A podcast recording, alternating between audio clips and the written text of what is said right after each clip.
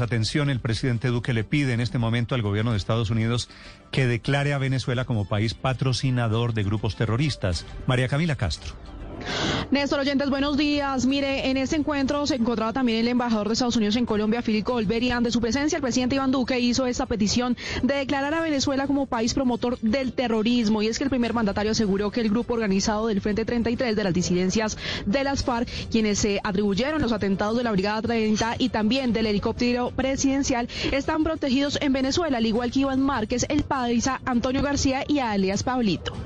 Esa anuencia del régimen dictatorial de Venezuela amerita una declaratoria por parte de los Estados Unidos también como un país promotor del terrorismo. El presidente además ha dejado claro que el objetivo de esta declaración no es solo develar la relación perniciosa, sino también que puedan ellos sumar un camino o seguir patrocinando el terrorismo o entregar a los terroristas a las autoridades de los países que lo están buscando. With the Lucky Land slots, you can get lucky just about anywhere. This is your captain speaking. Uh, we've got clear runway and the weather's fine, but we're just going to circle up here a while and uh, get lucky.